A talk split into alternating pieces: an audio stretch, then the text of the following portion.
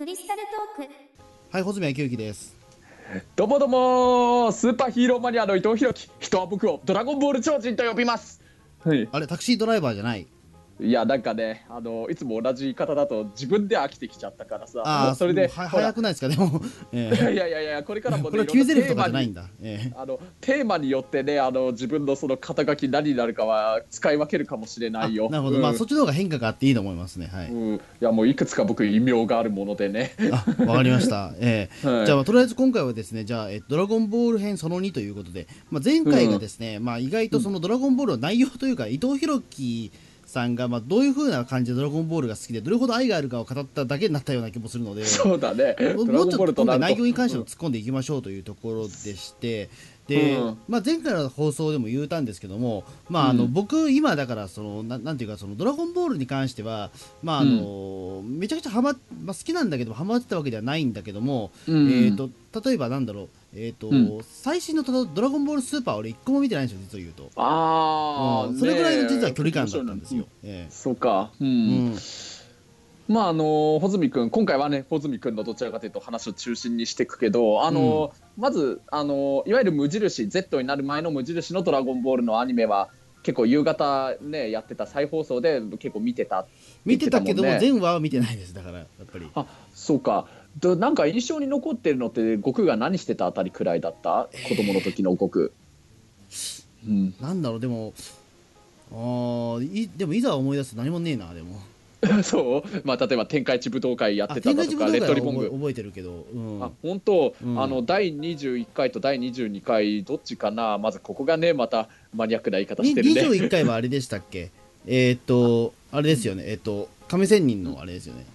まああのねあの決勝戦が悟空とジャッキーチュン、うんーンね。まあまあまあもうみんな知ってるよね、あの上千人のじっちゃんが戦ったやつだね、えー今、まあ、それをネタバレって怒る人は多分いないと思うので、今大丈夫だと思うんうですけど、ね、あのラーメンマンの 正体、モンゴルあモンゴルマンの正体、ラーメンマンだよぐらいの多分、えー感じだと思うので、大丈夫だと思まあうんですけど。ね、あのね、セーラマスがシャアの妹っていうのがね、それで怒られるようなもんでね、クワトロバジーナがシャアズナブルっていうの怒る人いないよね。まあ、今更いないと思うので、まあ、そういうことで大丈夫だと思うんですけど、え ーうん大丈夫ですよね、多分多分亀仙人、ジャッキーチューンは大丈夫ですよね、まだ全然。えーうん、大丈夫でしょう。えてか、これをドラゴンボールが好きだから聞きたいって思ってる人の時点で大丈夫だと思いたいよ。うん。えーうん。まあまあ、とまあ、そうです。だからそこのあたりはね、覚えてますよ。だから、え本当、ううんん。そっかそっか。えでもやっぱりね、まあ原作の方がでもね、記憶あるかな、でもそのシーンはやっぱり、うん。どうしても。うん。うん。まあね、あの原作ではね、あの最後、ジャッキー・チュンがね、亀仙人のじっちゃんが、あの勝因は足の長さじゃよ、大人のわしの方が子供のお前よりも足が長く、その分、リーチが長かったんじゃと言ってる、ちょっとかっこいいですね、なんかのがあったよね。あーーもう、思い出しました。ネタバレ言っちゃったよ。うん、ただただあのシーンですけど、でもなんか、やっぱりでも、うん。あの当時はでもまだなんかみんな、体型がね、漫画チックだからね、あんま足の長さわかんないですよね、正直。足の長さって言われたところで。そうだね、あんまりなんかキャラクターのそんなに頭身も大きくなかったからね、でもそこで急に足の長さが出てきたからね。そうそう、うん、でそういうもんだと思ってた、例えばなんかクリリンにはクリリンには鼻がないみたいな、ね、あそうそう鼻ないからええ。おかげでそれは漫画的な勝ったから。うん。逆表、逆式表現じゃなくてガチで鼻がないのって思ったんですけどあれは。うん、でも鼻がないはずなのに鼻くそを飛ばしたりしてるんだけどね、クリリンが。あれはだからどういうことですかね？異次元から鼻くそが出てるんですかねうーん。まあもうドラゴンボールだからって言うしかないよね。あだ。からだから鼻くその秘密をそっと鼻くそになるんですかね。そうだね、ヤムチャがね。ええ多分、ええ。あれだからクリリンの鼻の秘密なんでしょうね多分じゃうんまだ当時クリリンまだ初登場する前だったんだけどね、あれ。ああそうか。じゃあそれはある意味。ぜじゃあ全然だからあれなのかな、うん。うん。何かしらじゃあ鳥山先生の中にあるんですかねなんかそういうのが。何か鼻くそに何か思い入れがあったのかも思い出があるんでね。しょう。なんか思い出がはい、え えええまあ、あれもね、あのーまあ、一つ前くらいのコマでね、あのピラフ一味のあのマイっていう女の子が、あはいはいはい。あ女の子っつうか、ほら、あのいなんだっけ、シューとマイっていう、シューっていう犬とあのマイっていう人間の女が、あのいて、そのマイがね、あのいわゆるううんちを手に持ってたんだ、そしたら、まあ、うんちってあのど鳥山明先生の前作のあのドクタースランプではよく出てきてたアイテムというか、それでよくあられちゃんとかがツンツクツンとかやってたりとかしてたけれどあの鳥山先生が今回のメタなセリフなんだけどあのピラフがあの今回は作者の鳥山先生がなんか上品な漫画を目指していくと言ってるからそういうのはやめろって言うんだけれどそしたらその次のコマでヤムチャが結構なアップで 鼻くその秘密をそっと鼻くそって言ってるんだよね。ああうん。なるほど。あすごいですね。でもそうそういう展開だっけ？そっか。うん。ねえ。もう当時はギャグ漫画だったからねその本当に初期の「ドラゴンボール」ね、えそれって何巻ぐらいでしたっけ？でもまだ 2, 2, 2, 2巻3巻ぐらいですか、まだ。まあそうそうまだ2巻とかそのくらいじゃないかな。ええ。だってねあのーその時にね悟空がほら満月を見てあの大猿になっちゃうけれどあのこれには作者もビビったシーラないシーラないとって書いてあるんだけど原作の漫画で。あのああれだってもう悟空がいきなり大猿になっちゃうこと自体ある意味のギャグの一環だったに過ぎないと思うからね。あ、うん。そういうことか。なるほど。当時当時まだサイヤ人いわゆる悟空がサイヤ人だったっていう設定は多分ないと思うけどね。鳥山先生ってあんまり深く考えずに漫画描いてるって話聞いたことあるからね、うん。でもあれでねあの悟空がまあそのプーアルがなんかハサミに変身してあで悟空あの大猿ってねあの尻尾を切ると元に戻るんだけれどそれで悟空の尻尾を切って元の人間の姿に戻してたけどその姿を見てあの豚のウーロンがうん。こいつ何なんだろうなまさか宇宙人じゃねえよなってすごい鋭いこと言ってるんだよね。ああ、うん。じゃああなるほどなるほど。うん、あの後にねそうまあ後付けだけど伏線と思いたいよね。まだうん。その時点で2巻だったけれどその後にだいぶコミック進んでからだけど17巻になってねあの教えてやる。まず貴様は人間ではない。誇り高き宇宙最強の戦闘民族サイヤ人だって悟空の兄のラディッツがね言って悟空が宇宙人だったって判明するのがね、うん。コミック丸々15巻分くらい進んでからだからね。そうですね、うんうんそう思うとだから結構、うん、だうん。えそうか。でもそれまで15巻なんですね。でもそのサイヤ人がうんぬんあ始まるまでっ10て17巻だね。まああのでも。17巻の最初であの第22回第23回天下一武道会であの悟空とあのピッコロがねあの決勝戦で、まあ、悟空が勝ってそこからねあのあの一気に5年原作では5年間あの時が進むんだけどあの亀仙人のじっちゃんが最終回じゃないぞ最終回じゃないぞよ。まだちょっとだけ続くんじゃって言うんだけれど、えそこから一気にあのアニメで言うなら「ドラゴンボール Z」が始まってサイヤ人編が始まるからね、えうん。ーまあ、ちょっとどころの騒ぎではなかったっていう、えー結局。うん。うん。まあ、だから、あのーいわゆるアニメの分け方で言うなら無印の「ドラゴンボール」だったのはその17巻の最初のとこまであーそうかそうか。1巻から、ううん。んまあで17巻のそのね2話目3話目かそのくらいからあのそれまでの摩訶不思議アドベンチャーからチャラヘッチャラに変わるわけだね。うん、まあでも本当原作いわゆるあの原作がねあのうんあのアニメ化したところで言うなら「あのまあ、ドラゴンボール」無印の「ドラゴンボール」と「ドラゴンボール Z」っていう、ね、タイトルのとこだけが原作にも描かれてるとこなんだけれどね、うん。まあ、ほとんどは「ドラゴンボール Z」だったってことなんだよねアニメで言うなら、うん17巻から42巻まではずっと「ドラゴンボール Z」だからね。まあそうですよね、うん。そっか。まああの、うん、途中の36巻くらいから悟空あご飯がねお高校生になってちょっと大きくなるけれどね、ううんん。うん。っていうかごめんねなんかよくまた分かんない変な解説みたいになっちゃってたね。然全然ええ うん。まあでもそうかでも僕はだから意外だからそのあたりがね結構もううろうろ覚えだったりするんですよ割と。ええ。うん。いや確かにあの全体の流れは分かるんだけどもどういうことだっけなみたいなところはあって、うん。ええあのまあ、穂積君がアニメであの見てたのがその再放送の「ドラゴンボールと」あと、まあ「ドラゴンボール Z」をちょっとだけ見ててでその戦後、まあ戦った後、正直だからその時点ではよく分からないものも多かったんですけども、うん。あのだから高校生ぐらいになって原作読んで全部つながったみたいな感じですだから。うん。うん。うん。それまではだからほとんど分から分からないものも多かったしみたいな。うんなんか今でもあのちょっと疑問に思うこととかわからないこととかってあったりするかな、まあ、答えられることなら答える。けどあれいきなりそんなの触れられても難しい、ね、Z 戦士って言葉はあれは何だったんですかでも。ああれはあれはあれが限ね定なの？原作には出てきてないねないっすよ Z ね選手って言い方。Z 戦士って言われ方をしてななんだろうと思って、ええ。うん、あのねまあアニメそうだね「まあ、ドラゴンボール Z」の Z から来てるんだと思うけどあの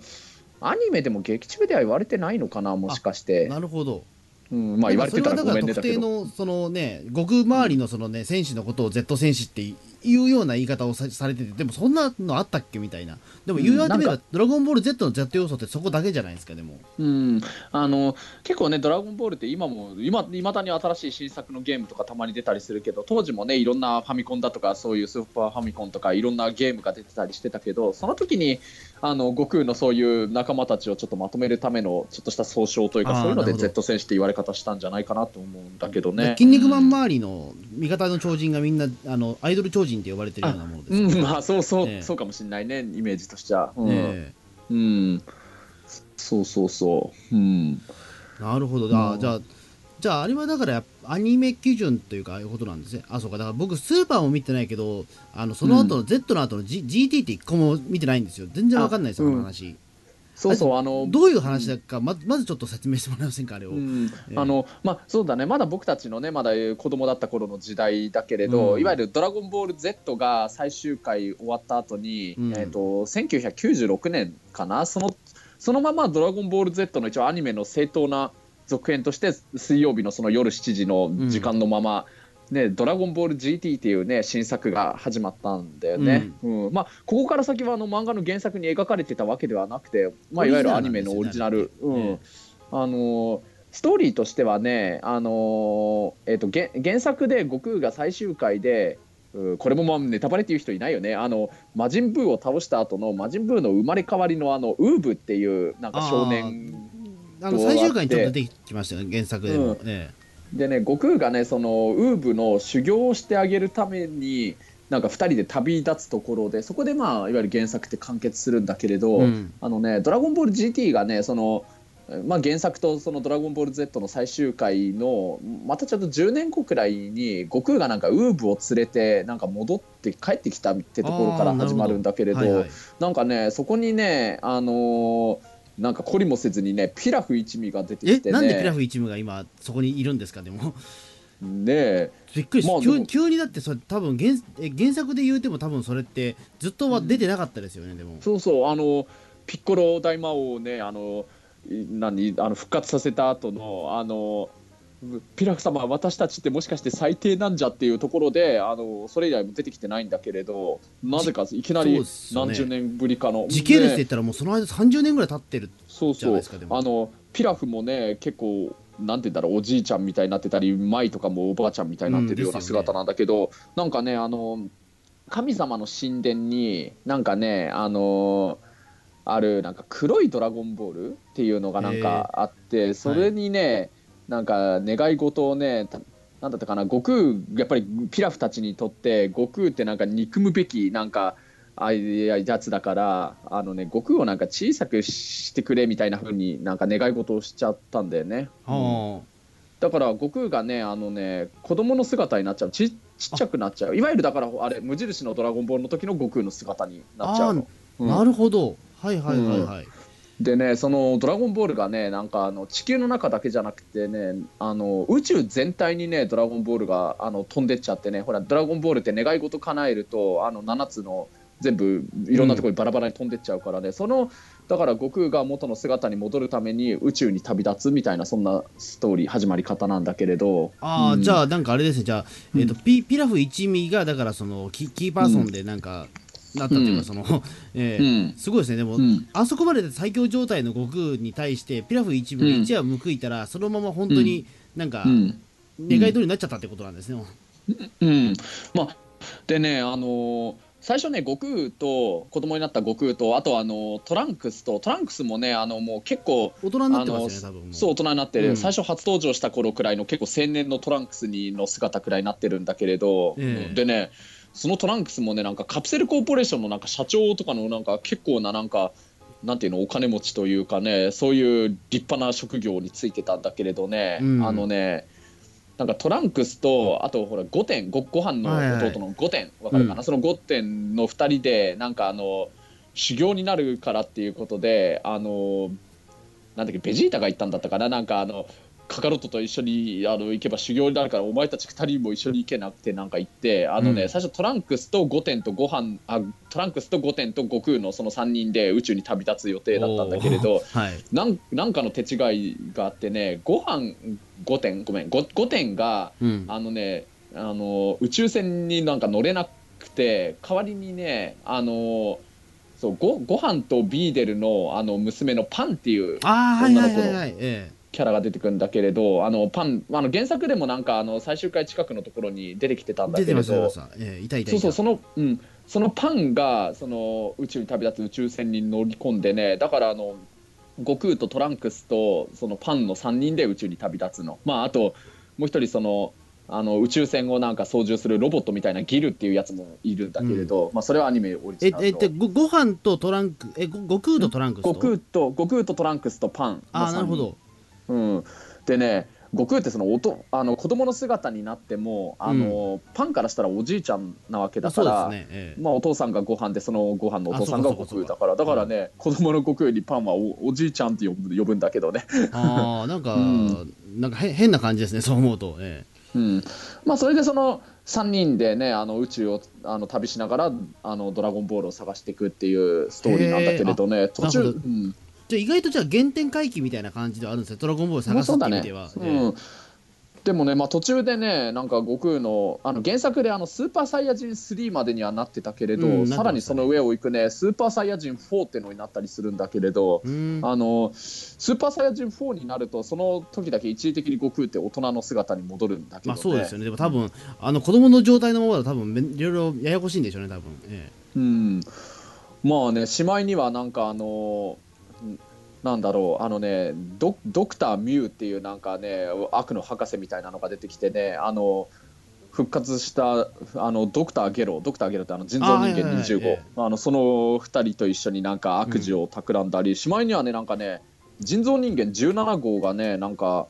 なんだあのまた再登場してねなんかスーパー17号。男の方でした17号っけ？そう男の方の、はい。うん、スーパー17号っていうなんかすごいなんか強いやつになって戦ったりだとかスーパーね。17号？ほううん、そうそうそうそう。そう、うん、でねなんかねついにはねしまいにはそのねなんかドラゴンボールの神様みたいなのが出てくるのかな。でもなんかえそれはでもボボルンガとかああいうやつじゃないんですか？でも。うん。なんかなんだっけあの例えばドラゴンボールあのドラゴンボールってあの E 心中とか、あのうんはいはいアル心中とかそういうふうに言うけど、あの例えばなんだっけあの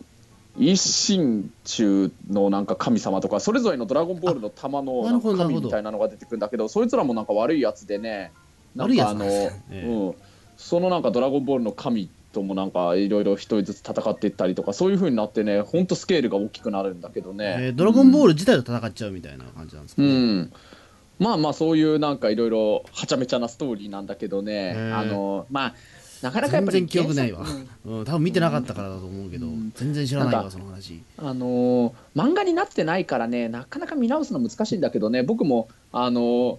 もしかしたらちょっとなんか記憶違いで喋っちゃってるとこあってもしかしたらちげえよってとこあるかもしれないけれど、うんまあそこはねちょっといろいろ厳しいツッコミを多少覚悟しなくちゃいけドラゴンないけれど。ボールのアニメはそうですよね。確かあのソフト化にならなかったんですよね。ビデオにならなかった記憶うん。ですよ、確かなんか DVD ボックスか何かにはなってるのかもしれないけどね、レンタルできるのかな、うん。うん。あのドラゴンボール Z とかまでは TSUTAYA 行けば借りれたのは確かだけれど、子供の頃なかったんですよねだと思うけどでも確か。そうそう、子供の時はないからね、うん。本当見直す手段ってなかなか難しいんだけどね。ね多うん。うん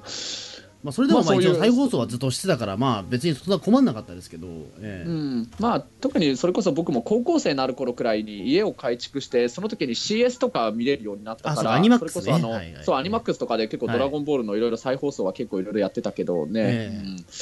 まあでも「ドラゴンボール GT」はなかなか見直す見直すの結構難しいだけどね、まあそういうのがね、あのあってある意味「ドラゴンボール GT」って本当懐かしいなって思うんだけどね。ううんーん。ああそうなんだ。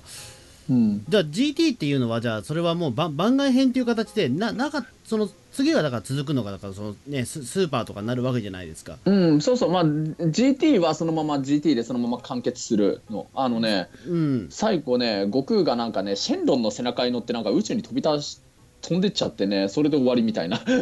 どうどういうことだろう、うん、でもそれでもだって宇宙に飛び立ったところでもテレポーテーションできるじゃないですかいつでも。ああ、瞬間移動がね。瞬間移動ができるし。うん。うん。あんまり意味がないような気がするんだけどうん、まあ、ドラゴンボール GT は GT でもそのまま全体的なドラゴンボールのストーリーを完結したね。うん。でね、ドラゴンボールスーパーの話もする？えスーパー、まあそうですね、だからまあ、あと、あ、そうだ、ちょっと気になっていたのはですね、じゃあ、スーパーはちょっと次の機会でいいんですけども、ドラゴンボール続くね。まあ、うん。とりあえずちょっと気になってるのはですね、うんあの、俺、人造人間がいまだによくわからないんですよ。ちょっと説明が、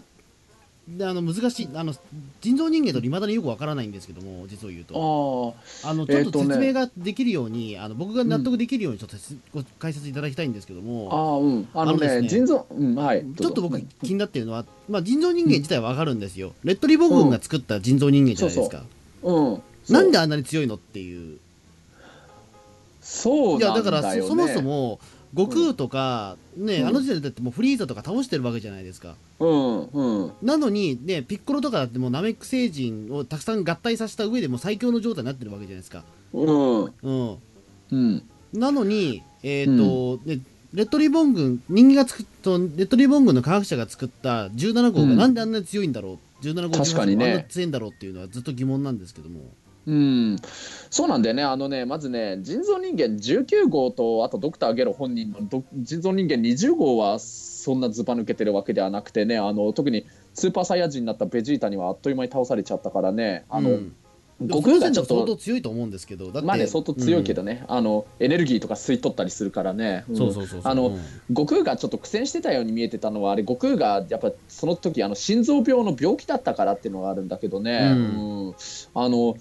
まあ、17号と18号とあと人造人間16号だよね。その3人は本当にやったら強いよね、なんであんなに強いのかっていうか、レッドリボン軍だってあれをだってねあの、うん。だってちょっと外出しときゃだってすぐ世界征服できたじゃないですか。うん、なんかね、あのね、まあ、17号と18号ってね、あの例えば20号とかあの16号とか、あと子供の時の無印の「ドラゴンボール」に出てきた人造人間8号のあのはっちゃあはいはい。んっていう、あのはっちゃんからだってそっからだって 10,、ね、10体経過してなんであんな強くなるんだっていううのが、ん、あのねわけわからないんですけどあれ、まあ、うん。はっちゃんとかにあの19号とかあと16号はもともと本当ゼロから作り出されたいわゆる完全なロボットなんだよね。うん。なんだけどあの、ね、人造人間の17号と18号はもともと人間をベースにしていわゆる改造手術みたいな感じではい。それでサイボーグにされたんだよね。うん、そう。でだからね17号と18号はねだから自分たちが無理やりそういう人造人間にされたからっていうことでねあのドクター・ゲロをすごい結構憎んでるんだよね。うん。であのドクター・ゲロの方の側からしたらその17号と18号はあの欠陥品で自分の命令を聞かない欠陥品だからっていうのでうん。あのずっといわゆる眠らせてるというかあの起動させてない状態にしてたんだけれど、まああのそれは自分をね無理やり人造人間にしたやつの命令なんかねさ聞きたくもないうんわけなんだけれどうーんまあだからね何なんだろうね。まああのあんまりそうあの劇中であんま説明その辺はされてないだからよねそもそもだってあの時点でだってご、ね、孫悟空ってだって地球上で誰もかなうやつがいないんだったら、うんうん。ね、レッドリボン軍それだけの科学力を持ってるんだったらもうすぐ地球征服できないかっていうのは、うん。っていうかもう地球あまあね征服あのとかもうその耳っちいこと言わず、ね、宇宙征服できんじゃないかっていうぐらいの、うん、あのまあまあ17号と18号をつ使えなかった理由は分かるよ、うん。やっぱめ命令聞かないわけだから。でねあの16号は完全なロボットだからめなんだけれどでも16号はねすごいあの平和を愛する優しい心を持ってるからそういう誰かを殺したりだとかそういう破壊するのはうん全部断るんだよね。だからうん。本当まさにはっちゃんみたいな性格の人造人間まあでも戦闘力が全然ね桁が違うというか、えうん、だからまああの17号や18号とは別の理由であのドクター・ゲルが16号も欠陥品だみたいに言ってたんだけれど、え欠陥品どころじゃないと思うがあんだけでも強かったらでも、うん。びっくりですけどね、まあ、だから、うん。まあ、だから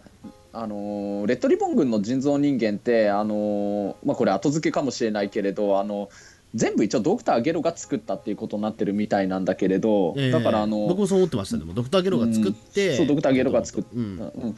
でもね、あのーその気になれば本当にものすごいスーパーサイヤ人よりも強い戦闘力を持った人造人間は作れる技術はあるんだけれどただやっぱり使いこなすことはできないってことなんだよね、えー。17号18号にしてもあと16号にしても、ううんん、マジですか？じゃあレッドリボン軍ってじゃあ相当強いんじゃないですか？じゃあ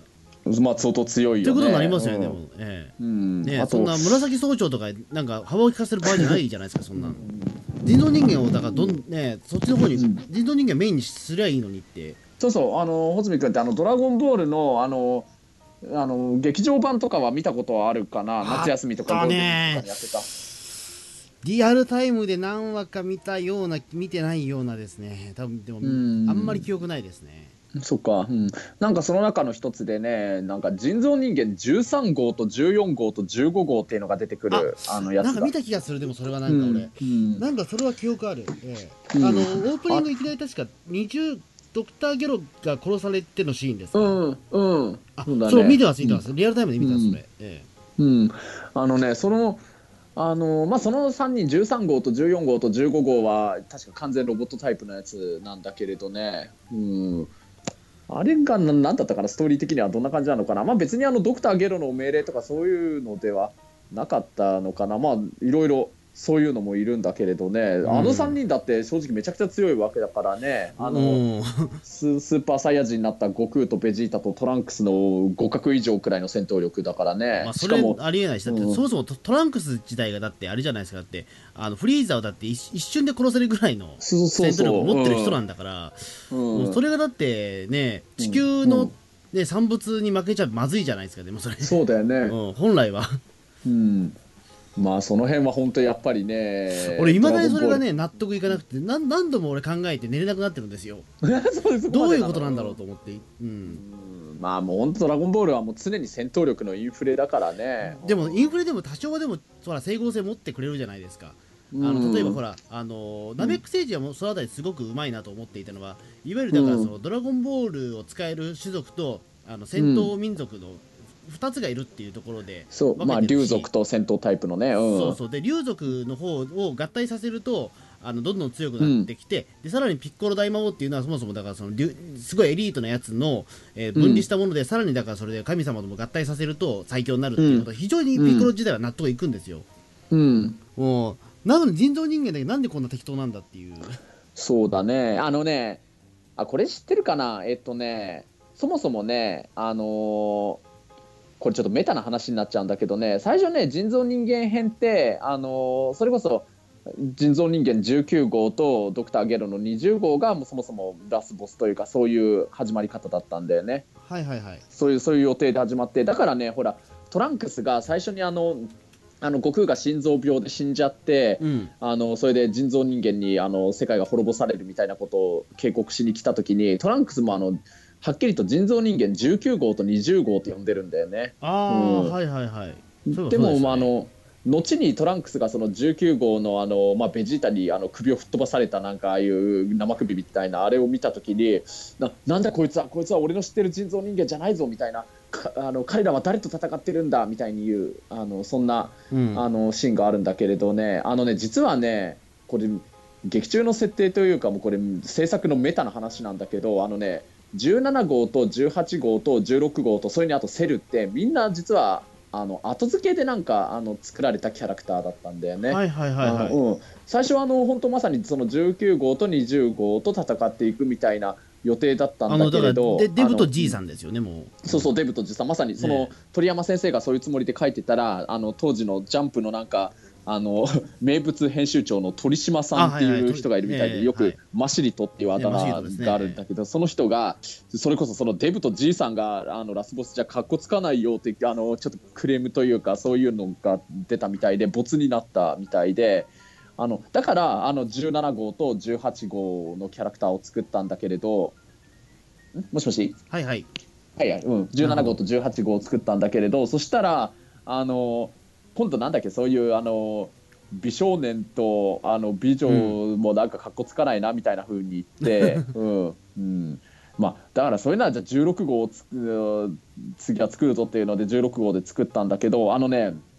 劇中でもちょっとした伏線みたいなのがあってね、はい。あのね、ドクター・ゲレロがあの17号と18号をあの動かした後に17号がなんだもう一人人造人間がいるじゃないかこいつも動かしたらあ面白そうじゃないかって16号をあの動かそうとした時にうん。ドクター・ゲロがものすごいうろたいようになってうんやめろそそいつだけは動かすなそいつはあのわしは愚かおお前たちまであの殺すほどのものすごい戦闘力を持ってる本当に危険だやめろってものすごいうろたえようで止めるシーンがあるんだけれど、うん。それもねもともと16号をラスボスにするための伏線だったらしいの。そうですね、ん。確かにね、後々の16号の戦闘力、まあ、十分強いけど、そう確かにそのうろたえ方は変ですね。うん。そうそうそうなんだよね。うん、うん。で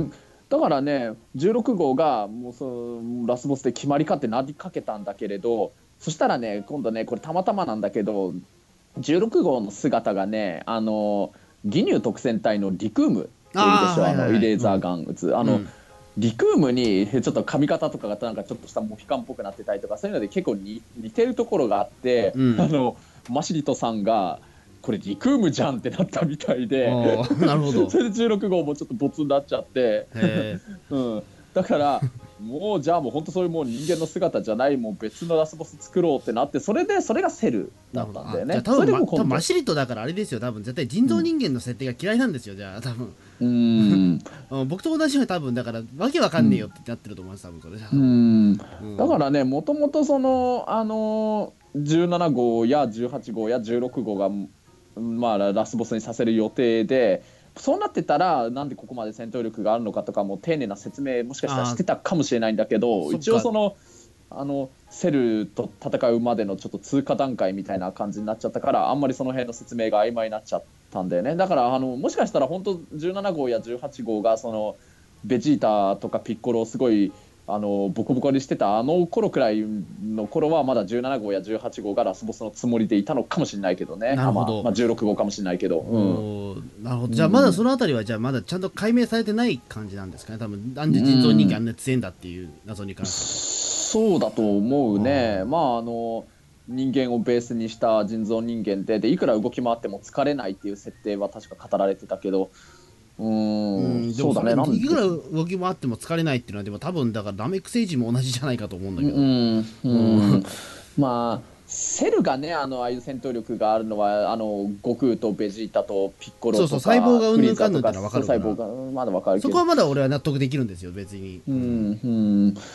17号と18号はそういう意味で言うとちょっとわけがわからないです、ね。一番意味がわからない、うん。でその後ね、だって今日今日知った知識ですけどね、うん。あのなんかススーパー17号になるんでしょしかも、うん、ドラゴンボール GT ではね。ねえ。うん。もうちょっと何もわからないですねもうそのあたりも。うどういうことなのか、えーやっぱり。うん。うん。まあ、そんな感じでちょっと僕、まあそうですね、ではドラゴンボールの疑問はまあこんな感じで、はい。うん。え。ーうん。ちょっとじゃあ次はじゃあちょっとスーパーについて僕質問したいんですけどいいいいですか？じゃあ。あ、もちろん、はい。どうぞ。じゃあどうも、えー、とじゃあ一回これで放送切りましょう。はい。あ、はい、はいじゃあ、じゃあありがとうございました。ドラゴンボールのことはまだまだ語り足りない。じゃあ、はいどうも。どうもありがとうございました、はい。